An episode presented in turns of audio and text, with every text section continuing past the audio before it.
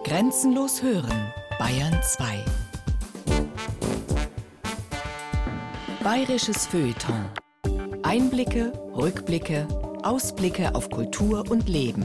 Immer am Samstagmorgen ab 8 und am Sonntagabend ab 20 Uhr. Von Karl Valentin stammt das Bon mot: Kunst ist schön, macht aber viel Arbeit. Letzteres gilt umso mehr, wenn es um die Erhaltung oder sogar die Rekonstruktion des Schönen geht. Da kommt in der Tat viel Arbeit auf jene Spezialisten zu, ohne deren Können die Mona Lisa heute womöglich kaum mehr als ein bunt bekleckstes Holzbrett wäre und Dürers Schmerzensmutter in der alten Pinakothek nur noch ein säurezerfressenes Nichts. Hören Sie Schön kaputt, die hohe Kunst des Restaurierens. Eine Sendung von Ulrich Zwack.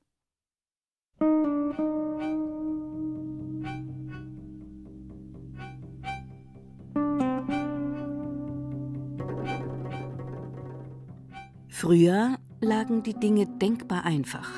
Da konnte um die Wende vom 18. zum 19. Jahrhundert der englische Hobbymaler, Kunstmäzen und Sammler Sir George Beaumont noch lapidar behaupten, ein gutes Bild und eine gute Geige müssen braun sein. Das war damals auch weitgehend richtig, denn die so ziemlich einzige erfolgversprechende Konservierungsmethode für wertvolle Gemälde oder Musikinstrumente bestand im Versiegeln der Oberfläche mit aus irgendwelchen fragwürdigen Ingredienzien zusammengepanschten Firnissen oder Lacken. Diese vergilbten allerdings binnen kürzester Zeit und nahmen schließlich sogar eine tiefbraune Färbung an.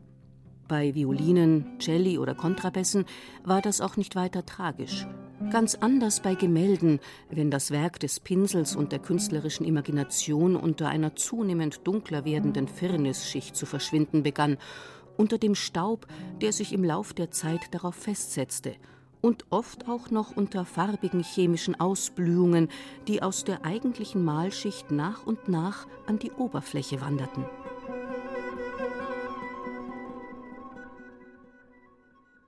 Entgegen Sir Bowmans gutem Rat ließ man die Bilder allerdings häufig nicht einfach braun sein und bleiben, sondern machte sich restaurierend darüber her. Viel Respekt ließ man dabei nicht walten.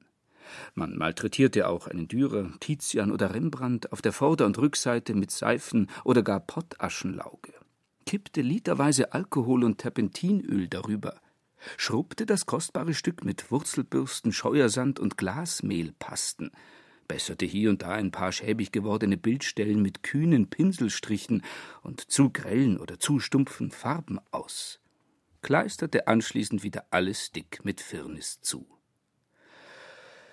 Zweifellos sah das Werk danach erst einmal wieder aus wie neu, aber schon nach kurzer Zeit begann das grausame Spiel von vorne. Nach ein paar solchen Restaurierungszyklen schien schließlich auch das schönste Bild rettungslos verdorben. Der Münchner Restaurierungspapst Max Dörner schilderte in seinem 1921 erschienenen Standardwerk Malmaterial und seine Verwendung im Bilde wie rigide man noch in der ersten Hälfte des 19. Jahrhunderts beim angeblichen Pflegen und Instandsetzen bedeutender Kunstwerke bisweilen vorging. Ein Restaurator empfiehlt, das vorderseits mit Leinwand überklebte Bild rückseitig mit einem Wachsrand in der Höhe einer Fingerbreite zu umkneten und Salpetersäure oder Salzsäure oder Scheidewasser aufzugießen, bis die alte Leinwand Faden für Faden zerfressen sei – man müsse das Mittel verstärken, wenn es zu langsam angreife.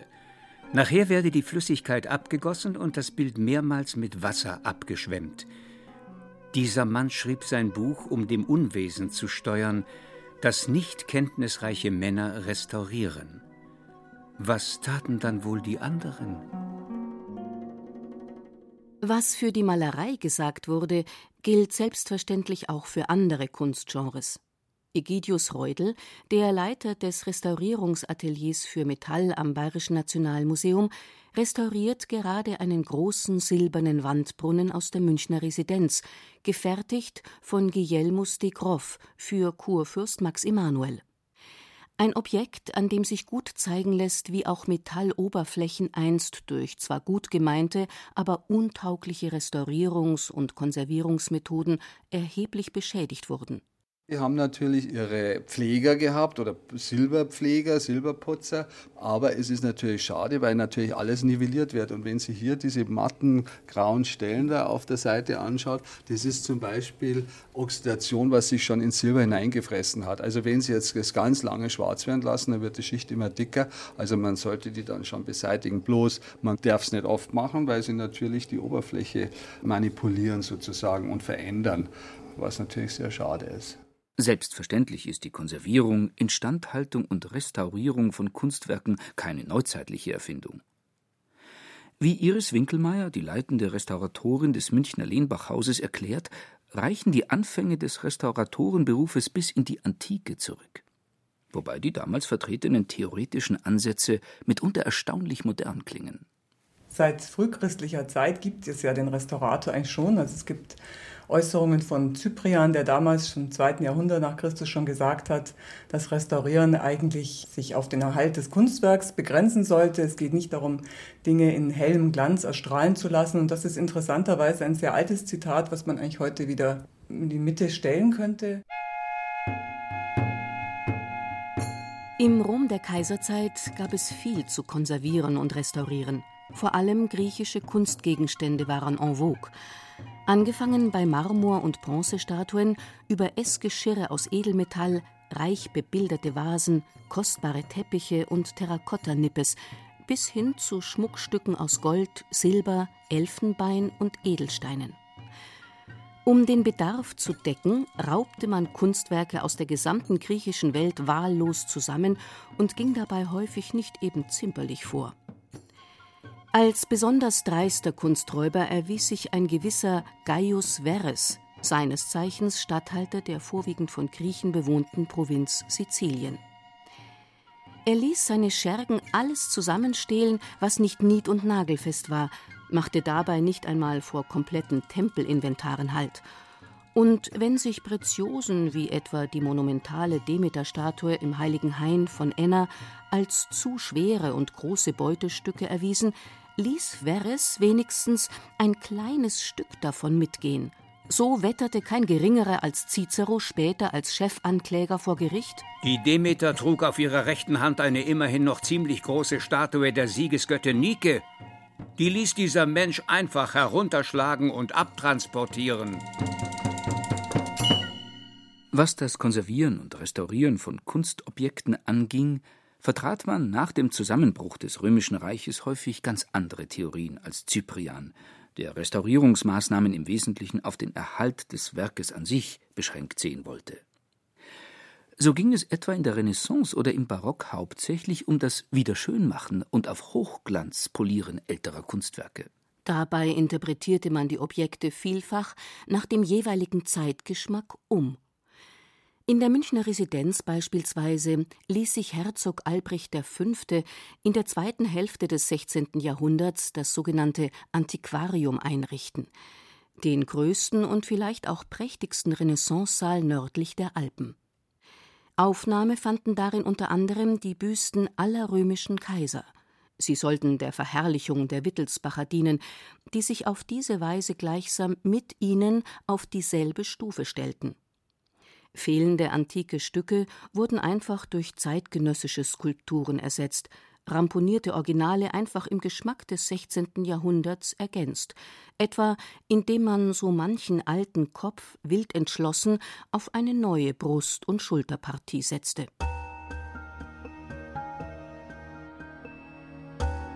Dergleichen wurde bis weit ins 19. Jahrhundert hinein praktiziert.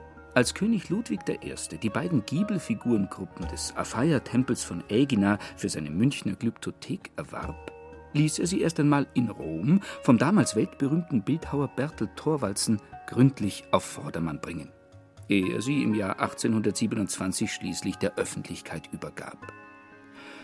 Und der Däne machte bei der Restaurierung großzügig von der viel zitierten künstlerischen Freiheit Gebrauch. Da er so gut wie keine Ahnung von der historischen Anordnung der beiden Figurengruppen hatte, setzte er kurzerhand seine persönlichen Vorstellungen in die Tat um und ließ sich auch bei der Ergänzung abgebrochener und verloren gegangener Gliedmaßen oder Waffen in hohem Maße von der eigenen Fantasie leiten. Doch verkaufte er diese, Ersatzteile gleichsam als Originale, indem er bei seinen Neuschöpfungen sogar eine altersverwitterte Oberfläche vortäuschte. Ein moderner Restaurator würde das höchstens beim Ausgleichen von Bruchrändern oder kleineren Unebenheiten tun. Daniel Jöst, der Leiter des Restaurierungsateliers für Stein am Bayerischen Nationalmuseum, erklärt, wie schnell heute die Grenze erreicht ist, ab der man überhaupt keine Ergänzungen mehr vornehmen würde. Ein klassischer Fall ist immer eine Nase in dem Gesicht. Wenn die Objekte ein paar hundert Jahre alt sind, sind die immer entweder schon ergänzt oder verloren. Da wird man zum Beispiel jetzt gar keine Ergänzung mehr machen. Wenn es jetzt eine Kittung ist, nehmen wir an, ein Arm ist gebrochen, der Bruch ist schon älter, die Flanken von den Brüchen sind schon ausgebrochen, man muss sie wieder ebnen, dann würde man es eher so machen, dass man es nicht unbedingt noch sieht. Aber grundsätzlich sollen die Ergänzungen und Kittungen schon nachvollziehbar sein. Es kommt halt eben darauf an, sieht man sie jetzt von fünf Metern oder sieht man sie erst, wenn man einen halben Meter davor steht. Und Egidius Reudel fügt hinzu: Ich wollte noch sagen, dass man eigentlich wissen muss, dass ja ein Restaurator ja nicht ein Kunstwerk neu erschafft, sondern dass er ja versucht, es zu bewahren, zu konservieren oder auch, wenn irgendwie Gefahr im Verzug ist, das zu erkennen und das zu sichern und alles drumherum. Das heißt, es ist ein sehr, sehr großer Unterschied, ob man jetzt als Steinmetz etwas bearbeitet oder als Restaurator, wobei es immer gut ist, dass wenn man vorher natürlich diesen Beruf erlernt hat, weil man dann in der Materie drin ist, das ist gar keine Frage.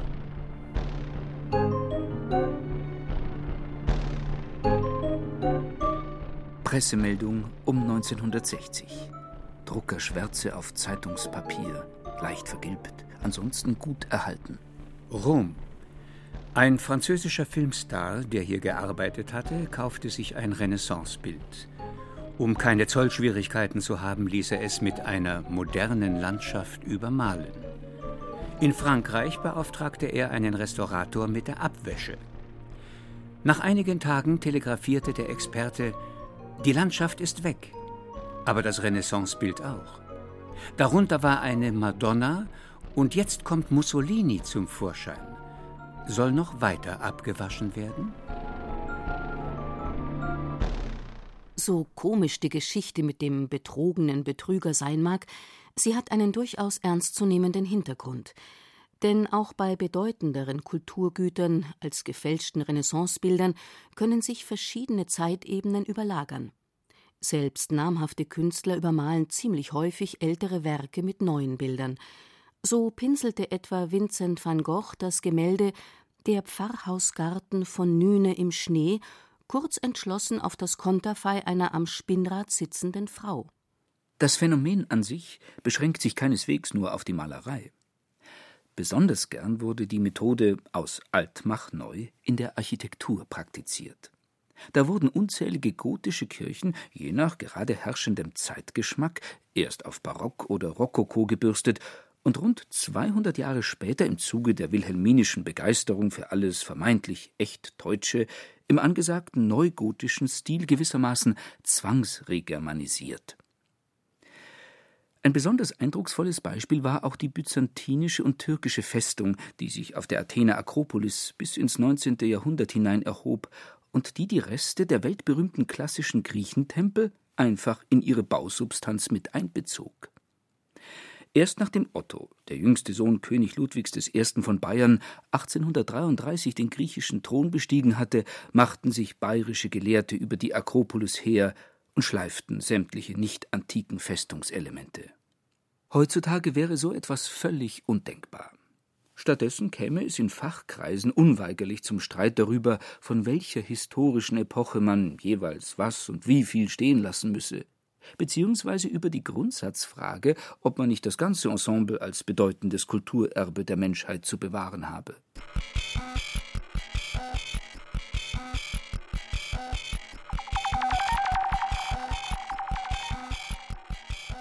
Expertise Druckerschwärze auf hochwertigem Praximattpapier, 135 Gramm pro Quadratmeter, spätes 20. Jahrhundert, Erhaltungszustand leichte Gebrauchsspuren.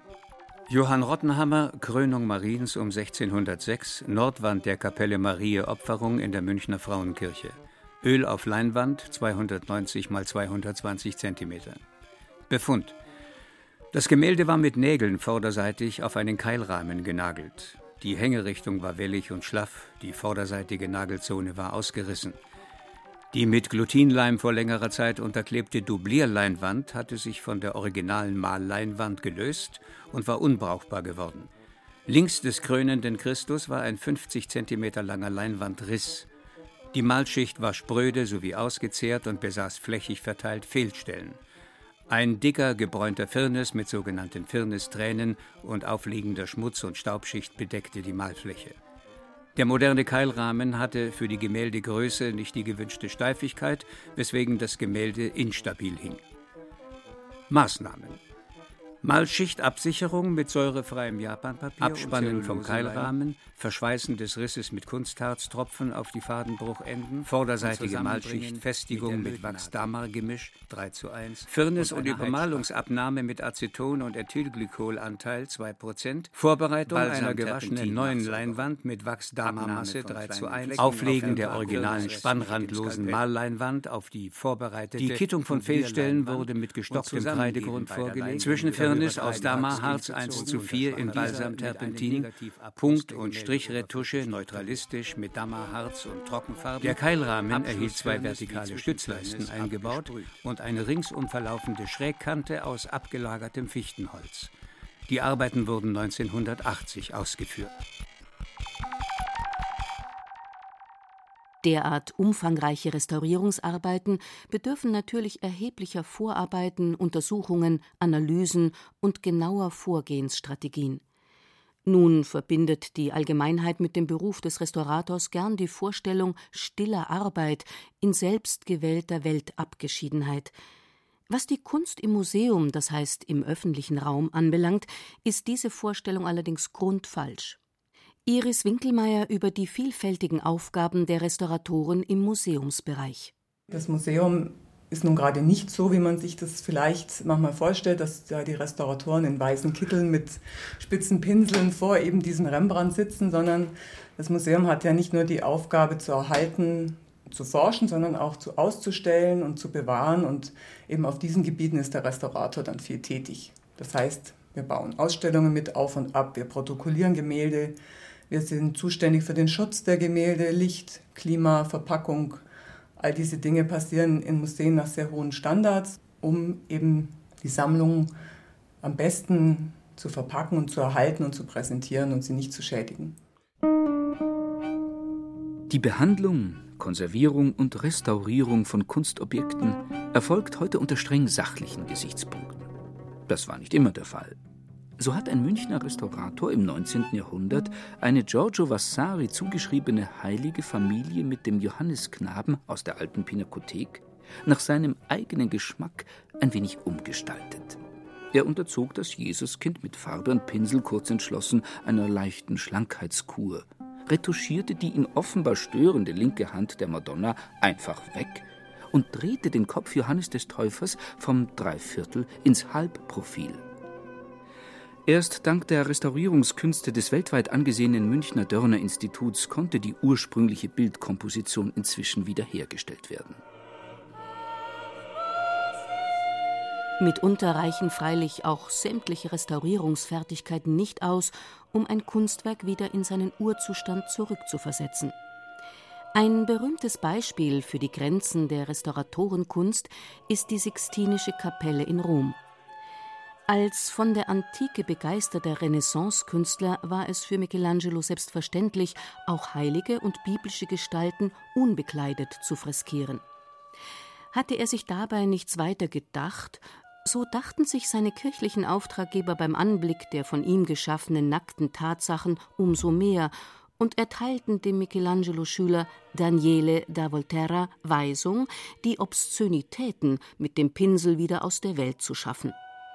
Volterra tat dies so gewissenhaft, dass er die beanstandeten Partien nicht einfach übermalte, sondern mit dem Meißel abschlug und al fresco von Grund auf neu gestaltete. Das hat ihm seinerzeit den Spitznamen Bragettone eingetragen, Hosenmaler. Michelangelos Nuditäten aber waren nach dieser Radikalkur für immer und ewig unrettbar dahin. Dabei hat der Restauratorenstand gerade in der Sixtinischen Kapelle bewiesen, zu welch schönen Leistungen er heute fähig ist. Vorangegangene Restauratorengenerationen hatten die dortigen Fresken schwer geschädigt, indem sie sie jahrhundertelang mit Brot, Wasser, Rezina und Leinöl malträtierten. Sie nannten das Ganze zwar Waschen und Konservieren, brachten aber in Wahrheit Kerzenruß, Weihrauchrückstände, Staub und Alltagsschmutz tief in die Wand- und Deckengemälde ein und versiegelten diese obendrein. Das Ergebnis war, dass die Figuren schließlich wie vernebelt wirkten, was man am Ende gar für einen von Michelangelo gewollten Effekt hielt. Die jüngsten Restaurierungsarbeiten während der 1980er und 90er Jahre erwiesen eindeutig, dass dem keineswegs so war. Die Fresken wurden jetzt in mehreren Arbeitsgängen, erst mit destilliertem Wasser gereinigt, dann mit einer Mixtur aus Ammonium und Natriumbicarbonat, Zellulosederivaten und Fungiziden eingestrichen und diese anschließend erneut mit destilliertem Wasser abgewaschen. Diese Prozedur wurde so oft wiederholt, bis die Sixtinische Kapelle plötzlich in völlig ungeahntem, frisch und hell wirkendem Farbenreichtum erstrahlte und sich dadurch von der optischen Wirkung her so stark veränderte, dass sich auch viele Fachleute erst einmal daran gewöhnen mussten. Innovative Techniken und Verfahren gehören heutzutage zum gängigen Handwerkszeug des Restaurators und spielen eine nicht mehr wegzudenkende gewichtige Rolle beim Konservieren und Wiederherstellen von Kunstobjekten. Es gibt ja von der Plasmatechnologie bis zum Laser, es gibt ein unheimliches Spektrum an Techniken, die ständig auf den Markt kommen und die natürlich Restauratoren auch benutzen, sich davon anregen lassen und neue Methoden entwickeln. Ganz neue Wege beschritt man zum Beispiel bei der Konservierung des aus der zweiten Hälfte des 18. Jahrhunderts stammenden sogenannten Hildesheimer Tafelsilbers, das die Website des Bayerischen Nationalmuseums folgendermaßen anpreist. Mit dem aus über 200 Einzelteilen bestehenden Service, das für den Hildesheimer Fürstbischof Friedrich Wilhelm von Westfalen 1763 von Augsburger Goldschmieden geschaffen wurde, verfügt das Museum über ein historisches Tafelensemble höchsten Ranges. In Qualität und Quantität ähnliche Tafelservice finden sich nur in den Silberkammern der großen Höfe. Egidius Reudel schildert, mit welcher Methode dieser Schatz früher in einer riesigen Schauvitrine glänzend erhalten werden sollte. Da hatten wir früher unter dem Tisch 50 Wannen mit Granulaten stehen, so Schadstoffabsorber, wo wir gedacht haben, das ist wunderbar, das habe ich bei einer kleinen Vitrine mal ausprobiert, was den Schmutz an sich zieht, beziehungsweise die Schadstoffe, und da kann nichts mehr passieren. Und das ist aber ein Irrglaube gewesen, weil von nichts kommt nichts. Das heißt, diese Schadstoffabsorber, die müssen ja arbeiten können. Das heißt, da muss eine Luftbewegung hinein. Und so schaut dann das Silber nach kurzer Zeit aus und dann fängt man wieder an zu putzen, also sehr schwarz.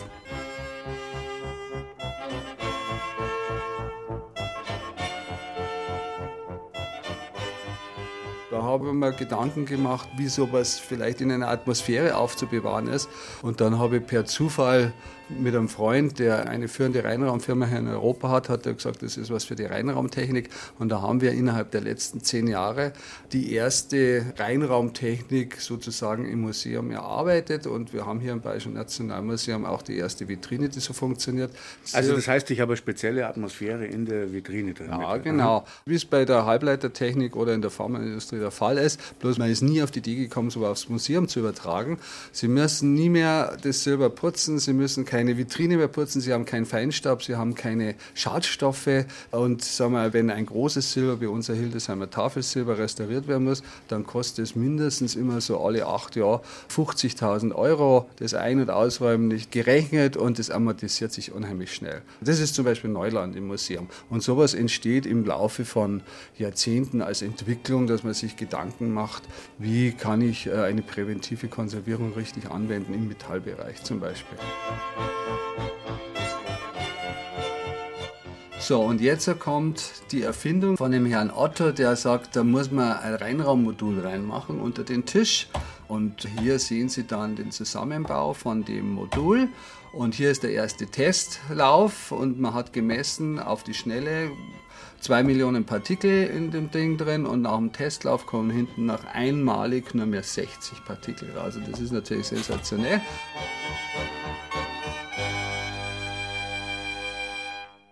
Zwar kann man heute sogar Großvitrinen mit einer Reinraumatmosphäre füllen, wie sie etwa in den Labors zur Herstellung von Siliziumchips für die Computerindustrie herrscht.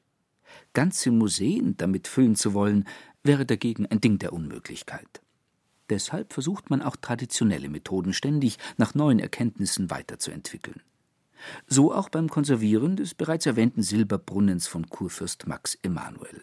In diesem Fall bleibt uns nichts anderes übrig, weil es frei im Raum steht, wie wenn es in einer Kirche stehen würde. Sie müssen die Oberfläche schützen, weil die innerhalb von Wochen wieder gelblich und schwärzlich wird und die ganze Arbeit umsonst ist. Und hier hat man sich halt wirklich den geeignetsten Klarlack ausgesucht, der vorher in einer Testreihe gelaufen ist im Siemens Forschungslabor und wo man sagen kann, okay, da muss man damit leben, dass der vielleicht in 40 Jahren wieder entfernt werden muss. Aber ich habe sonst überhaupt nicht den richtigen Eindruck von dem Objekt, das ursprünglich war. Selbstverständlich bedienen sich die Restauratoren bei ihrer Arbeit nicht nur neuer Techniken und Methoden. Mindestens ebenso oft greifen sie auf bewährte Verfahren zurück. Iris Winkelmeier hat zum Beispiel Franz von Stucks großes Salome-Gemälde von 1906 restauriert. Das Problem dieses speziellen Bildes ist eben, dass Stuck eine Leinwand gewählt hatte, die bereits eine Fabrikgrundierung hatte. Und auf diese Grundierung hat er dann selber eine zweite bleiweißhaltige Grundierung aufgetragen. Und das Problem ist eigentlich, dass sich diese Grundierung in manchen Bereichen von der anderen abtrennt, mit der gesamten Malschicht, die so oben drauf sitzt. Und wenn man sich das jetzt vorstellt, dann sieht das einfach so aus, als würden Sie eine ausgetrocknete Pfütze sehen mit lauter trockenen Schollen und großen Rissen. So sieht das unter dem Mikroskop aus, wenn Sie das Schadensbild anschauen. Ist die Malschicht einfach krakeliert und steht hoch. Und es gibt eben viele Fäßstellen, wo dann diese Schollen schon abgefallen sind. Das mussten wir eben alles unter dem Mikroskop sehr aufwendig festigen. Dazu musste man den nicht originalen Firnis abnehmen, der sehr dick und spannungsreich war. Und es war einfach eine sehr langwierige, aber sehr lohnende, schöne Arbeit. Und wie fixieren Sie dann die Schollen und die Untergründe, die sich abtrennen? Also gibt es viele verschiedene Methoden. In dem Fall haben wir auf etwas ganz Bewährtes zurückgegriffen. Das ist eine, eine Störleimfestigung mit Hilfe von Wärme und Druck. Das heißt, Sie haben einen Störleim, das ist aus einem Teil eines Störs gewonnener Hautleim, der sehr elastisch wunderbare Klebekraft hat und der in der Restaurierung sehr viel eingesetzt wird und der wird dann eben minutiös unter jede Scholle eigentlich drunter gebracht und dann wird die unter Wärme und Druck so immer in wiederholten Arbeitsgängen immer näher wieder an den Grund gelegt. Der Störleim, auch Hausenblasenleim genannt, wird aus den Schwimmblasenhäuten des Hausens oder Beluga-Störs hergestellt. Bereits Aristoteles hat den Prozess der Gewinnung dieser gelatineartigen Substanz ausführlich beschrieben. Außer durch die hohe Klebekraft zeichnet sie sich durch hohe Transparenz und Spannungsfreiheit nach dem Trocknen aus. Darum wird sie trotz ihres hohen Preises häufig verwendet. Wie die Knochen und anderen aus Tierabfällen hergestellten Leime gehört auch der Hausenleim zu den sogenannten Glutinleimen, die gerne bei der Möbelherstellung, im Instrumentenbau und eben bei der Restaurierung von Kunstobjekten zum Einsatz kommen. Nicht immer zur Freude nachfolgender Restauratorengenerationen. Joachim Kreutner vom Bayerischen Nationalmuseum hatte deshalb viel Mühe beim Restaurieren einer auf einem Holzsockel befestigten Elfenbeinstatuette des gegeißelten Christus. Hier hatten wir mit einem Fall zu tun. Und das ist sehr häufig der Fall, dass wir mit einer Restaurierung eines Vorgängers von uns Probleme hatten. Das ist passiert irgendwann Anfang des 20. Jahrhunderts wahrscheinlich, weil es gibt ein Foto aus dem 19. Jahrhundert, ein frühes Foto, in dem ist zu sehen, dass diese Statuette anders angeordnet war. Wir haben zwei Elemente, den Christus und eben diese Säule. Und man kennt es aus der Kunstgeschichte, dass der Christus immer vor der Säule steht. Aber dieser Kollege hat es aus für uns nicht nachvollziehbaren Gründen andersrum gemacht. Also da stand der Christus plötzlich hinter der Säule. Und der hat es aber seine Arbeit ähm, sehr gründlich vorgenommen und auf dem Sockel, auf dem die Statuette angebracht war, verklebt. Es war nicht mehr zu lösen. Sehr, sehr schwierig zu lösen. Aber wie konnte einer Anfang des 20. Jahrhunderts, also mit was hat der so fest kleben können, dass das kaum noch lösbar naja, war? Das ist eine relativ große Fläche. Da waren äh, Zapfen unten angebracht. Die sind aber auch nicht ursprünglich, sondern sind nachträglich angebracht angebracht worden. Und man hat einfach eine relativ große Fläche mit einem Leim, also einem Glutinleim. Das ist kein schlechtes Material. Und wenn das passgenau angearbeitet ist, dann hat man auch Probleme mit einem Lösungsmittel. Das ist in diesem Fall nur Wasser daran zu kommen, weil das quillt dann auf und das Wasser kommt dann nicht mehr an den Klebstoff ran. Da sehen wir jetzt auch, dass es ganz wichtig ist, dass der Restaurator nicht nur im Hinblick auf die Naturwissenschaften, auf die Materialität weiß, was er tut, sondern dass er auch zumindest einen Einblick in die Kunstgeschichte oder in die Kunstgeschichte der Objekte hat, mit denen er sich beschäftigt. Weil, darf ich jetzt einfach mal sagen, mir wäre es nicht passiert, weil ich das eine oder andere Bild eines Geißelchristus vor Augen habe und da steht er eben in aller Regel vor der Säule und nicht dahinter.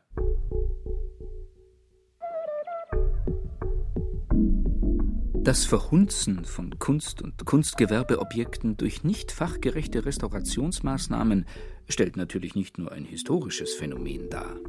Internetnachricht vom 23. August 2012. Pixelschrift auf Handy-Display. Zur sofortigen Kenntnisnahme, nicht für die Ewigkeit bestimmt. Die Welt lacht über den Jesus von Borja. Eine über 80 Jahre alte Spanierin konnte es nicht mehr ertragen, dass an einem Jesus-Fresko in ihrer Kirche der Zahn der Zeit nagte. Also beschloss sie, das ledierte Bild selbst zu retten. Ein nobler Gedanke, der allerdings nach hinten losging. Statt dem leidenden Antlitz des Gottessohnes schmückt die Kirche von Borja nun das Gemälde eines verunstalteten Jesus Christus. Der erinnert mit seinem einfältigen Gesichtsausdruck und der übermäßigen Körperbehaarung allerdings eher an einen fetten Affen. Nun sollen professionelle Restauratoren retten, was noch zu retten ist. Das Bild sei laut den Behörden schwer beschädigt. Im Netz dagegen ist die rüstige Rentnerin bereits ein Star. Eine flugs eingerichtete Facebook-Fanseite hat schon mehr als 20.000 Anhänger. Die lechzen schon nach weiteren Bildern im Stil der Spanierin. Einige fordern eine alternative Mona Lisa, andere Munks Schrei oder Botticellis Geburt der Venus.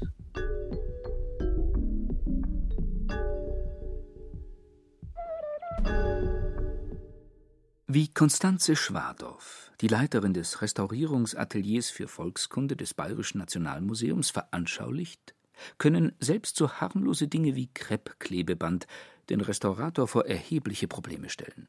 Jetzt habe ich zum Beispiel auch da hinten zwei Kerzen liegen, die irgendjemand in den 70er Jahren, würde ich mal sagen, mit Kreppband zusammen gewickelt hat. Und diese Kerzen haben teilweise eine Samtauflage und da ist es ganz fatal mit diesem Kreppband, was der Weichmacher ist in den Samt gewandert.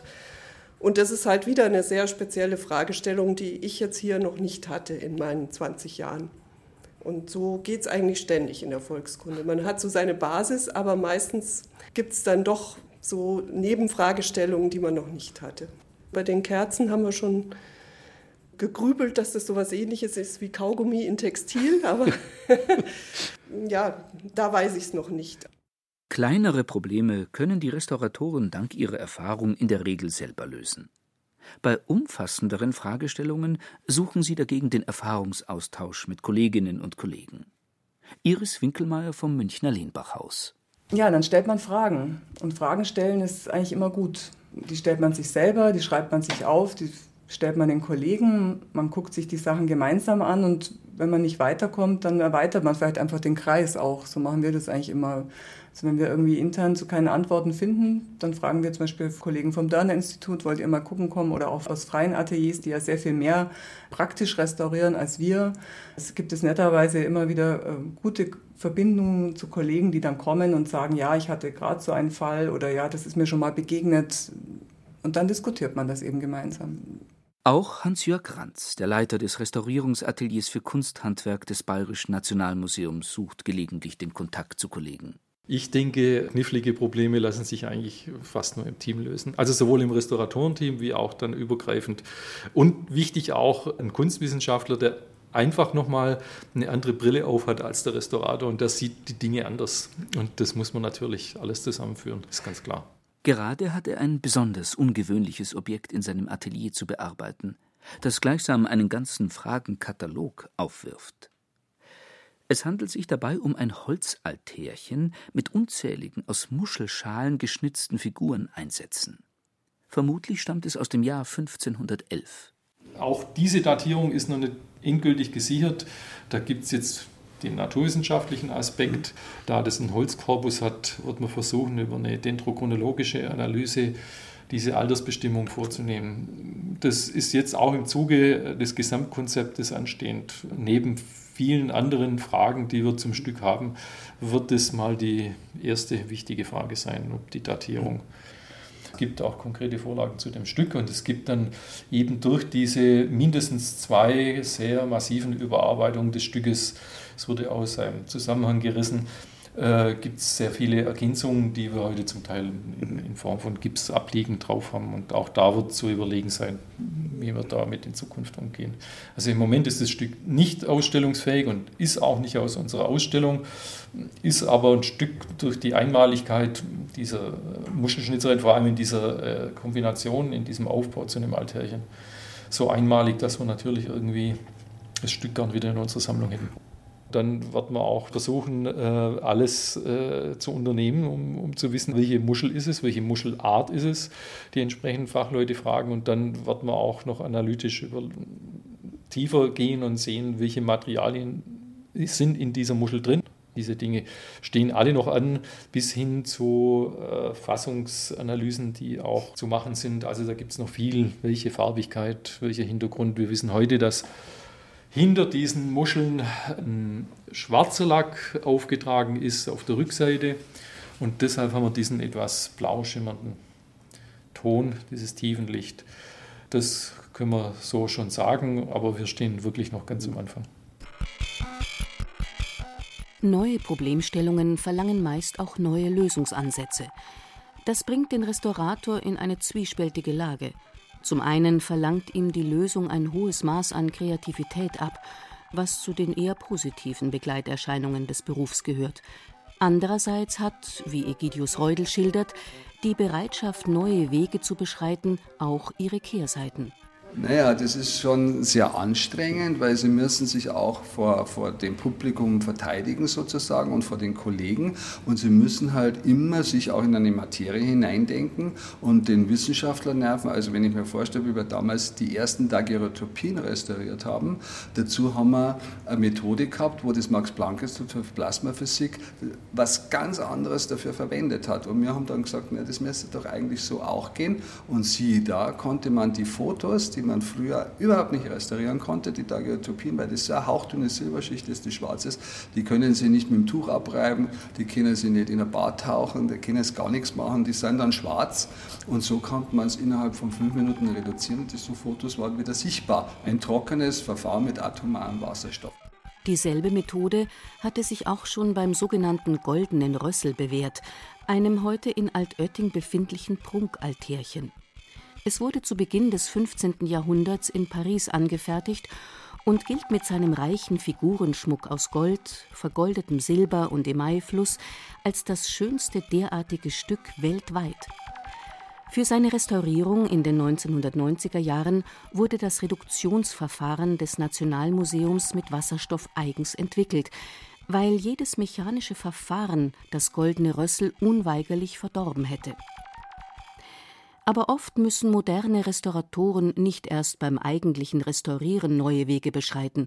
Häufig brauchen sie schon bei der Suche nach Erklärungen für gewisse Phänomene erheblichen Einfallsreichtum. Wenn man jetzt diese Bronzeskulptur anschaut, also eine Sirene, und man sieht unten die Akanthusblätter, da sieht man dann so eine, so wie Art Ziselierungen, ja. Mhm. Und ich habe nicht rausgekriegt, was das ist und warum und weshalb bis ich eines Tages einen anderen Brunnen restauriert habe, in den in Kempten. Und dann ist es mir eingefallen, was das ist. Können Sie sich vorstellen, was das ist? Ich weiß es nicht. Diese, das war ein Brunnen. Und der Brunnen verkalkt. Und der Kalk, der wächst, der wächst so schnell und der macht alles zu. Das können Sie sich gar nicht vorstellen. Das ist, da sehen Sie überhaupt nichts mehr davon. Und was haben die gemacht? Die haben mit der Hammerfinne draufkaut, um den Kalk abzuschlagen. Und Bronze ist nicht so hart, wie man denkt. Ne? Und es hat diese Vertiefungen ergeben. Jetzt habe ich gewusst, warum das. Da war früher sind Symposien drüber, Kolloquien abgehalten worden, was das der Künstler, der Künstler sich gedacht hat und so. Und da gibt es oft so einfache Erklärungen. Gell?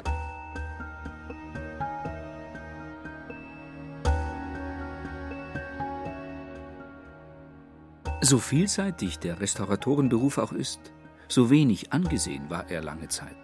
Seltsamerweise. Das änderte sich erst in der zweiten Hälfte des 20. Jahrhunderts. Editorial der Online-Infos für Restauratoren. Computerschrift auf TFT-Hintergrund. Um 2011. Erscheinungsbild flüchtig. 1976 gab es einen Ausstellungskatalog Kurfürst Max Emanuel, Bayern und Europa um 1700. Für den Beruf des Restaurators bedeutete sein Erscheinen einen Meilenstein. Denn erstmals wurden in einem Katalog die für die Ausstellung tätigen Restauratoren genannt. Restauratorische Arbeit rückte fortan ins Blickfeld. Immer wichtiger ist im Laufe der Jahre die technologische Betrachtung von Kunstwerken geworden. Das zeigt beispielhaft ein äußerst lesenswerter Katalog, der die Ausstellung Drunter und Drüber in der Alten Pinakothek in München begleitete. Der Katalog belegt den Fortschritt der technischen Fotografie für die Gemälderestaurierung und er zeigt, wie heute Kunsthistoriker, Naturwissenschaftler und Restauratoren zusammenarbeiten. Entsprechend entwickelte sich die Ausbildung von Restauratoren an Hochschulen. Auch die Promotion ist heute fast an allen Hochschulstandorten möglich. Es gibt bereits eine Reihe von promovierten Konservierungswissenschaftlern, sogar solchen, die sich auf Felder wie die Physik wagen. Das Berufsbild hat sich rapide gewandelt. Dieser Wandel von einem handwerklichen in einen wissenschaftlichen Beruf vollzog sich in vergleichsweise sehr kurzer Zeit. In diesem Wandel des Berufsbildes liegt das gestiegene Ansehen der Restauratoren letztlich begründet. Früher sahen die meist elitär bildungsbürgerlichen Konsumenten bzw. Liebhaber von Kunstwerken und kunstgewerklichen Objekten leicht von oben auf die bis dato vorwiegend handwerklich geschulten Restauratoren herab. Nicht anders verhielten sich die Kunsthistoriker und andere Bewohner akademischer Elfenbeintürme. Egidius Reudel, der als gelernter Gold- und Silberschmied zum Restaurieren fand, kann sich noch gut daran erinnern. Naja, es war halt damals so, dass man irgendwie äh, angewiesen wurde, auch wie man zu restaurieren hat, beziehungsweise wie man sich das vorstellt. Und es war einfach so, dass der Restaurator äh, eher zu den Handwerkern oder Richtung Aufsichtsdienst gehört hat. Und das finde ich irgendwie unheimlich toll, dass sich das angenähert hat, dass jetzt die Kunsthistoriker wissen, dass sie die Restauratoren brauchen, die Restauratoren wissen, dass sie die Kunsthistoriker brauchen. Und das ist jetzt eine super Zusammenarbeit. Das ist nicht mehr vergleichbar zu früher. Und das ist auch wirklich toll, wenn man dann zu zweit davor sitzt und der eine kann sagen, das kann nicht sein, weil aus dem und dem Grund äh, müsste das anders und der andere sagt, aber ich weiß ganz genau, dass es äh, vom künstlerischen her her und aus der Zeit ist und so und so. Und da gibt es noch ein anderes Beispiel. Und das ist super und das habe ich früher halt sehr, sehr stark vermisst. Aber aufgrund von langer menschlicher Arbeit, auch im Museum und so weiter, hat sich das wirklich so entwickelt, dass es da im Prinzip keinen Unterschied mehr gibt. Und jeder soll halt aufpassen, dass er nicht abhebt.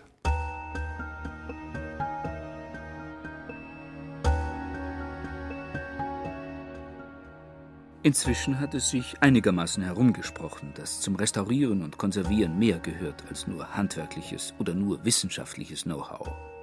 Trotzdem ist Restaurator, außer in den Bundesländern Mecklenburg-Vorpommern und Sachsen-Anhalt, nicht einmal eine geschützte Berufsbezeichnung.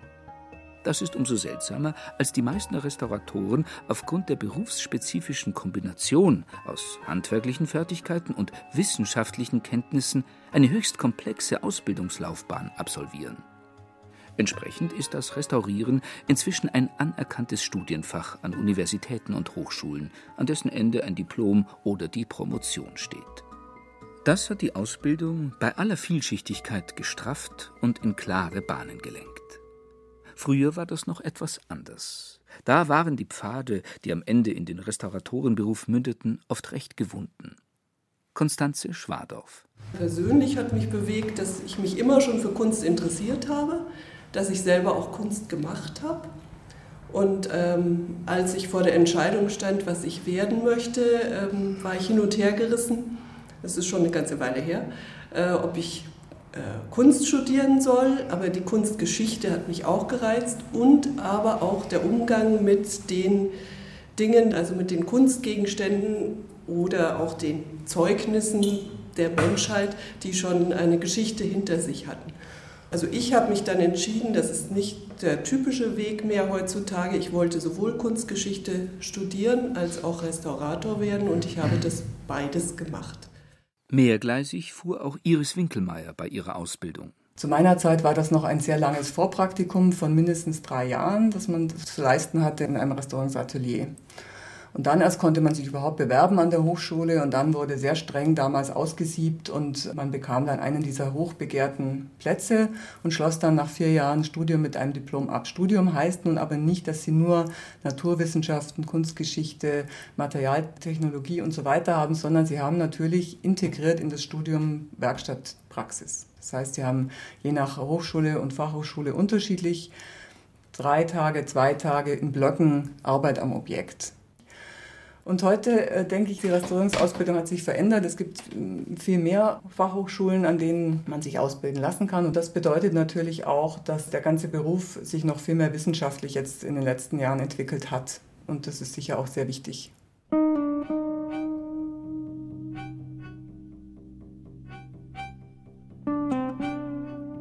Nach landläufiger Vorstellung sind Restauratoren in erster Linie mit dem Wiederinstandsetzen beschädigter oder im Laufe der Jahre unansehnlich gewordener Kunstwerke, Bücher, Möbel, Textilien, Stuckaturen, Uhren, historischer Technikerzeugnisse usw. So beschäftigt. Bei Restauratoren, die freiberuflich für den privaten Kunst- und Sammlermarkt tätig sind, trifft das auch häufig zu – denn der heutige Zeitgeist verlangt stets Perfektion. Wer bereit ist, bei einer Auktion für ein Gemälde, eine Skulptur, einen Gobelin, eine alte Handschrift oder ein altes Schmuckstück schiere Unsummen hinzublättern, möchte keinen Gegenstand erwerben, dessen Zustand durch Krakelüren, Kratzer, Flecken oder andere Alters- und Gebrauchsspuren von seiner Geschichte erzählt, sondern er erwartet ein Objekt, das so makellos aussieht wie am ersten Tag seines Bestehens. Diesem Anspruch müssen private Restauratoren selbstverständlich gerecht werden. Die im musealen Bereich Tätigen sehen das heute völlig anders. Ihnen geht es mehr um den bestmöglichen Erhalt der gegenwärtig noch vorhandenen Originalsubstanz eines Kunstwerkes als um dessen makellose Präsentation. Sie verstehen sich eindeutig mehr als Konservatoren denn als Rekonstrukteure. Wenn sie dennoch rekonstruieren und ausbessern müssen, weil es partout nicht anders geht, achten sie sorgfältig darauf, dass die Spuren ihrer Arbeit verfolgbar bleiben und nach Möglichkeit notfalls auch wieder rückgängig gemacht werden können. Vor allem bei der Verwendung moderner Materialien kann das freilich zu einem regelrechten Dilemma führen. So schreibt die Düsseldorfer Restauratorin und Kunsthistorikerin Hiltraud Schinzel Reversibilität bedeutet genau genommen Rückführung in den ursprünglichen Zustand vor der Restaurierung. Letzten Endes können wir aber nur von schwerer oder leichterer teilweiser Entfernbarkeit sprechen. Letzte Rückstände sind nie ohne Eingriff in die Originalsubstanz zu entfernen. Das gilt für Lösungsmittel wie für mechanische Entfernungen. Wir haben gesehen, dass Kunststoffverbindungen generell schwer entfernbar sind, sie sind aber ansonsten die am besten zu handhabenden und strukturell stabilsten Materialien. Generell muss man sagen, dass sich gewisse Ansprüche des Restaurators gegenseitig ausschließen. So ist leichte Entfernbarkeit immer mit einer Einbuße an anderen wünschenswerten Materialeigenschaften verbunden. Die Wahl von Materialien und Techniken hat zu entscheiden zwischen Traditionalismus und Experiment. Experimentelle Methoden mit zeitgenössischen Restauriermaterialien haben den Vorteil, ad hoc meist die befriedigenderen Ergebnisse zu liefern. Jedoch ist das Langzeitverhalten unklar. Das Anwenden moderner Materialien bei der Restaurierung zeitgenössischer Kunst ist also in jedem Fall ein Hasardspiel. Selbstverständlich wird auch beim Konservieren längst mit modernster Technik gearbeitet. Rasterelektronenmikroskop, Röntgen oder Neutronenstrahlen können zwar selbst keine Kunstobjekte erhalten, aber sie können Aufschluss darüber geben, mit welchen Methoden sie am besten und schonendsten erhalten werden können.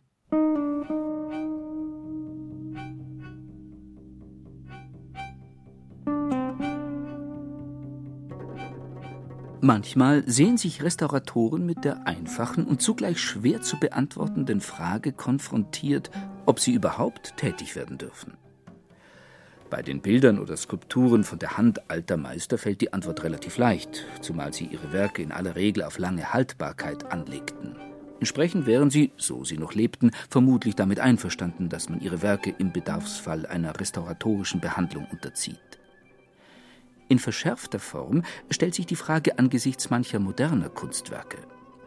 Nicht wenige Künstler des 20. und 21. Jahrhunderts verwendeten und verwenden ganz bewusst kurzlebige Materialien wie rasch alternde Schaum- und Kunststoffe oder gar organische Substanzen.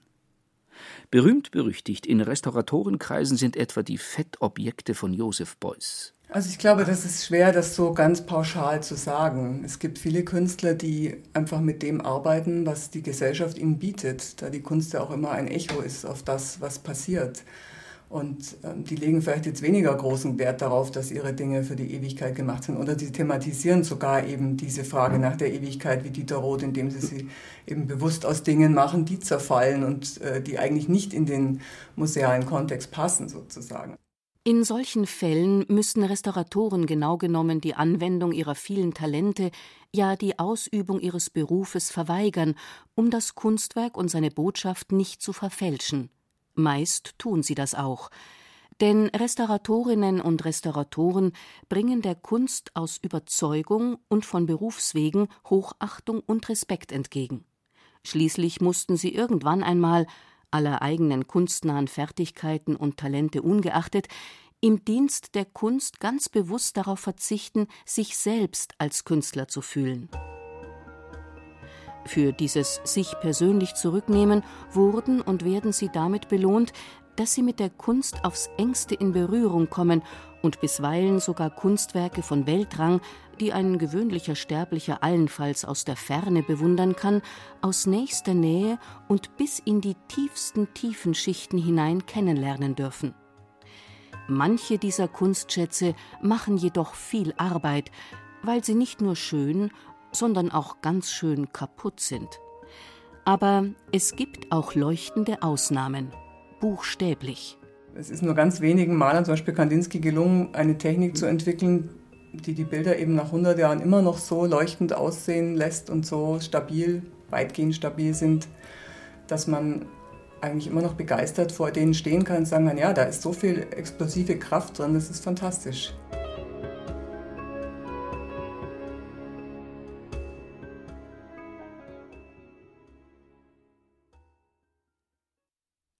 Schön kaputt. Die hohe Kunst des Restaurierens. Sie hörten ein bayerisches Feuilleton von Ulrich Zwack. Es sprachen Ruth Geiersberger, Peter Weiß, Reinhard Glemnitz und Ilse Neubauer. Ton und Technik Adele Kurzil. Redaktion und Regie Ulrich Klenner. Eine Produktion der Redaktion Hörbild und Feature Land und Leute des Bayerischen Rundfunks 2012.